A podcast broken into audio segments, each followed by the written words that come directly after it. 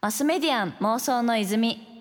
こちらはポッドキャストの泉です。東京 FM から早川ゴミがお届けしています。ここからはゲストさんをお迎えして一緒に妄想していきたいと思います。それではご挨拶の方お願いいたします。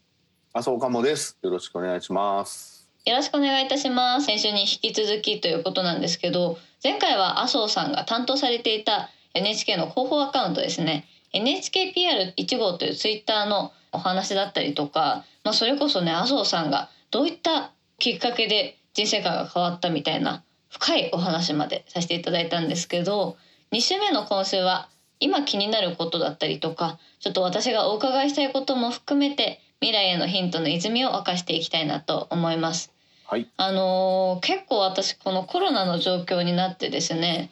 特にそのインプットが難しいなと思っていて結構こう仕事柄もコンスタントにアウトプットはしていかなきゃいけないですけどなかなかこうなんだろう今までやっぱ雑談が結構自分としてはインプットの糧だったんだなと思ってなんかそれがなき今ちょっとどうやってインプットしようかなって部分すごい悩んでるとこであるんですけど、はい、麻生さんはこう様々ねこうテキストだったりとか、まあ、それこそ執筆活動の中でこういろんなものを常にアウトプットされてると思うんですけどそのこう栄養というか元になる、まあ、妄想の元になる部分でもあると思うんですけどでどういうところからこう得てるものなんですかね？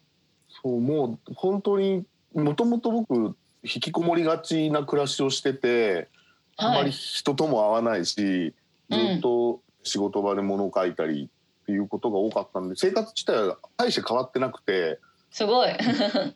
ただえっとやっぱ本を読む量は随分増えたなという感じはあります。はい、あともともと海外ドラママニアなのでその海外ドラマを見る回数というか本数も随分増えてるかなという感じではあります。ね、はい。結構海外ドラマも幅はあるじゃないですか。それこそその、長いシリーズもののドラマを見る方もいれば、うんなんだろう4回5回くらいで終わる深めのやつをね見る方もいればって感じだと思うんですけど麻生さんの場合はなんかどういったこうジャンルに特にはまってるとかなんかどういうところが魅力なんですかね？うんともう全部見てる感じですね。全部？すごい、はい、えっ、とね魅力はやっぱり芝居がうまいっていうこととああ分かるな、確かに。あと明らかに美術にしても撮影にしてもお金がかかってるっていうのが、うん、レベル高いですよね。わ、うん、かります。私あのシャーロックっていう B BC かな、あのシャーロックってドラマがすごい大好きなんですけど、うん、なんかそれとかももうなんか普通に映画レベルのことを普通にシリーズで何回もやってるっていうのがなんかマジですごいなと思ってこんなものをこうただでシリーズで見ていいのかって気持ちになっちゃいますね。そうだからやっぱりそのもちろんそれだけではないんですけどももののクオリティってある程度お金に比例する部分があるじゃないですか。うん、うん、ありますね。やっぱそこにちゃんとお金がかけられてるっていうのは、うんうん、あの見てて気持ちいいんですよね。うん確かになんかそれってこうこう手触りのある部分の完成度みたいなのって、うん、やっぱこうリッチなものをいっぱいこう得ているとなんか結局自分の視座が上がっていくというかそれこそ阿蘇さんの場合あの実際ご自身で出版されてこうそこの紙質だったりとか手触りとかいろいろここだわれると思うんですけど、うん、なんかそういったところにこう影響してくるような気がしますね。そうあとはだから本をずっと読んでるっていう感じですね。はい、でも本もやっぱジャンル問わずって感じなんですか？ジャンル問わずですね。本当に、評論集から小説からそう評論から、うん、ノンフィクションから、まあビジネス書はそんなに読まないんですけれども、うんうん、まあでも何でも読みますね。なんか結構その在宅期間伸びてやっぱ私もいろんな人からどういう本をなんかどうやって選んでるのとかおすすめの本あるのとかよく聞かれるんですけどこう麻生さんにとってのこう読む本の選び方とかなんか出会い方とかってなんかどういうこうポイントだったりとかなんか普段そこの出会いでこうこだわられてるとことかってあったりするんですか？えっともちろんその知り合いの紹介というか、えーと、うん、例えば書評書評家が勧めてるとか書店の方が勧めてるっていう本は一通り読みますしあとジャケ買いですよね。ああいいですよねジャケ買いね。うん、本当にあの想定を見て買うという中身全く知らずに買うというのも随分多いですよね。確かに結構こう私も本あまり読まなかった時期とかだとなんかこの一冊を読む時間を無駄にしたくないって気持ちが強すぎて、うん、なんか絶対にこう失敗しない本を選びたいみたいな気持ちが結構強かったんですけどなんかある意味こう今だともっと気軽に読めるようになったというかそこのハードルが下がったからこそ、うん、結構いろんなものこうたまたまな出会いとかもね、はい、意外に必要なもんだったりとか意外にこう大切な出会いだったりとかするので結構重要視するようになったかもしれないです。マスメディアン妄想の泉東京 FM から早川ゴミがお届けしています。マスメディアン妄想の泉。今夜のゲストは元 NHK の広報ツイート NHKPR1 号を担当されていて現在は作家として活動されている麻生鴨さんをお迎えしております。さて先ほどなんですけどそのインプットについて、まあ、このタイミングでね私も結構インプットが減ってるなと思うので特に麻生さんはこう本を読まれてインプットされてるってことなんですけどその他にこうされてることとかってあるんでしょうか？えっとインプットとはちょっと逆になるんですけども、はいえっと、ネットにあんまり近づかないようにするというかネットの情報を遮断してインプットの量を減らそうっていうことをやってます。あえて減らすと？はい。なんかこう麻生さん的にはどういう目的で情報を遮断されてるというかこう制御してるんでしょうか？なんかあの自分でものを考えたいんですけど、いっぱいいろんな人の意見が入ってくると自分で考えたことなのか人が考えたことなのかがちょっと分かんなくなってきちゃって確かにだからそこを自分でちゃんと考えてるよねっていうのを意識するためにもあんまり情報を入れないようにするっていうのは心がけてます。あとなんかまあこの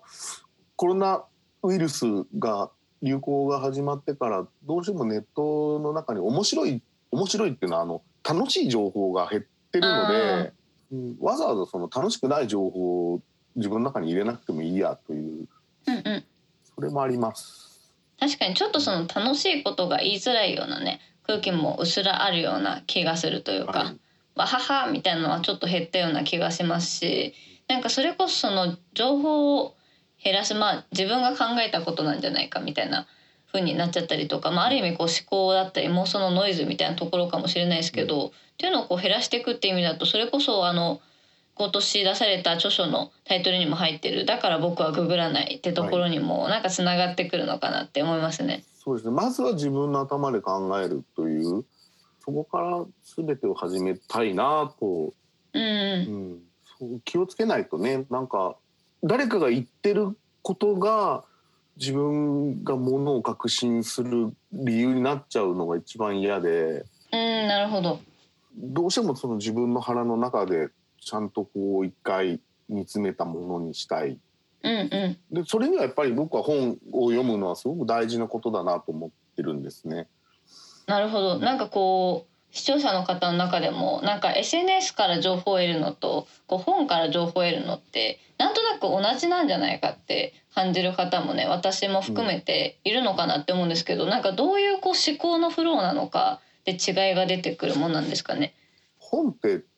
直接感情に入ってこないというか一回やっぱり一回何か別のフィルターを通ってから体に入ってくる感じがするんですね。あ僕はスマホでは SNS をやらないようにしてるんですけども、うんうん、スマホってますますパーソナルなのであの感情にダイレクトに飛び込んでくるような感じがなんかあるんですよ。しますね。なんか傷つくことも多いですもん、うん、そのダイレクトに傷つくというか。うん、だからそういう意味では客観的な自分を保つためにもあとやっぱり本,、本の形で世に出てるものってある程度、まあ、ものにもよるんですけども編集者の目を通し、あるいは光悦さんの目を通しっていうフィルターがかかった状態で世に出てるのでそういう意味でも、まあ、ちゃんとした 情報っていうかちゃんとした言葉が入ってる気はするんですよね。うん、確かに。なんかそこのこう情報の制度みたいなものとあとそれこそそのどれくらいの距離感で心に刺さってくるかみたいなものがなんか本だとちょうど程よい距離感だなと思っててなんかちょっと隣人くらいの感じというか、うん、結構スマートフォンだと何が操作してるのかって言われたら割と難しいんですけどまあ多分発信する側もこう直接その考えてから書いてそれを見直して発信するとかじゃなくてすごいダイレクトに書くじゃないですか。なんかその分すごい結構暴力的なまでに近いみたいな感じはやっぱなんかそこのこう何ですかねかかってる時間とかの影響かもしれないですけどあるなって思いますね。こう言葉のやり取りするよりもなんか感情のやり取りをしてるような感じが。もうね直接口を通ってきてない感じがしますね、うん、それで言うと。だからあまりそこには近づきたくないなというふうに最近思ってる感じですね。マスメディアン妄想の泉。確かに結構こう SNS っていうとなんだろう情報をインプットするためにやんなきゃみたいな形でねあのされてる方も一部いらっしゃるかなって思うんですけどもしかしたらこう自分のクリエイティビティみたいなものを高めていくためにねあえて距離を置いてちょっと時間かけて考えるやり取りみたいなものがなんか増えてもね、うん、もしかしたらこのタイミングで文通とかが流行っても面白いかもしれないですしなんかそういうちょっと考えるのはありですね。そうですねいやみんな同人誌作ればいいのにと思ってるんですけどね。あでもなんかそれ面白いかもしれないですね。結構自分で一度書いて振り返って、はい、で形を整えて出すお渡しするみたいなもの。なんかそれが今結構必要なのかもしれないですね。こう心の充実のためというか、はい、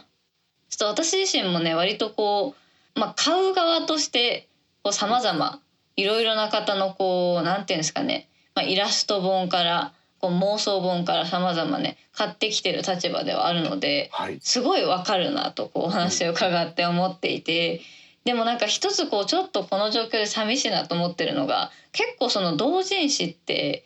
すでに知ってる人から買うってだけじゃなくてそれこそ多分阿蘇さんがあのアンソロジーって形でやられてるのもこう結構不意打ちの出会いみたいなのがあるじゃないですか。はい、あの様々な方が書かれてるとえなんか全然多分普段の興味だったら見ないような人だけど、なんかいざ見てみると面白いなとかあると思うんですよね。うん、なんで結構その、今ネットだったりとかで情報を得れるようになると自分にパーソナライズされた情報ばっかり来ちゃうじゃないですか。はいでなんかこのアンソロジーの形の不意打ちの出会いみたいなものがすごいなんか貴重な気がしていてなんかその点ですごいただ一人で全部書かれてるってだけじゃなくていろんな方が書かれてるってとこにすごい私は魅力感じましたね。うん、そうだから書店なんかでも今ね、えーと、ちょっと選書を頼まれて何冊か本を選んで、それを売ってる書店さんもあるんですけども、一、うんうん、冊だけはシークレットにしちゃってお5冊選んだうちの1冊はもう中を見せないで、うん、買って持って帰ってのお楽しみみたいなことをやったり、え楽しそ